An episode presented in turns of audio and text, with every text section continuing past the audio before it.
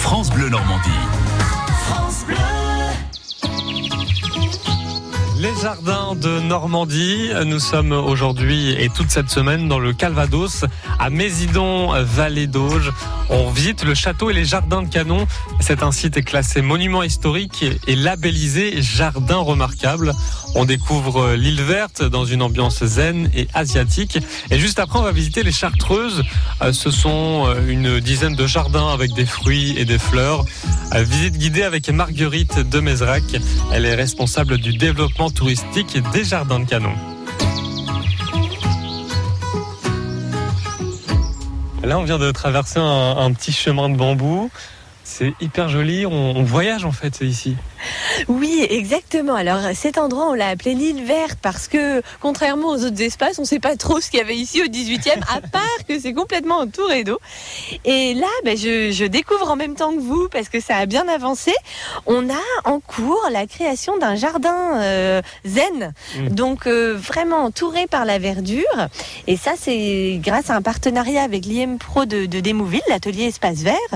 Euh, L'idée a été justement, bah, eh bien, de, donner un, but de promenade à cette île. Donc vous voyez, on, traverse, on a un petit chemin sinueux qui, traverse les bambous qu'on maintenant bien poussés. On arrive au milieu de la végétation. On a vu sur le canal avec les reflets sur l'eau, on entend aussi l'eau.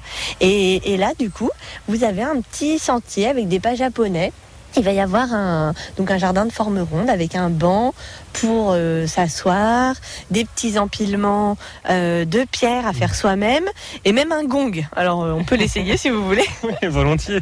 Par où est-ce qu'on passe? Alors, j'y vais. Allez. Allez.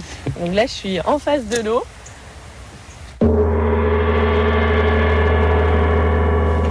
Ça s'appelle les, les, Chartreuses Alors voilà, ici on est dans un ensemble de, de 10 jardins, hein, clos de murs comme celui-là. Voilà, ça se prolonge euh, par ici, de ce côté-là.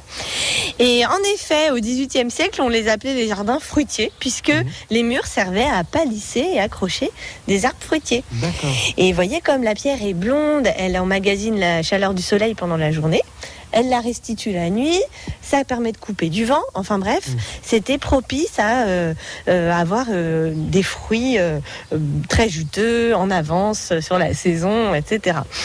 Et comme les fruitiers ont été achetés aux moines chartreux à, à Paris, eh bien on a, on s'est mis à voilà à donner ce nom à ces jardins qu'on connaît maintenant sous le nom de chartreuse. Donc il y a encore des fruits là aujourd'hui? Oui, oui, oui.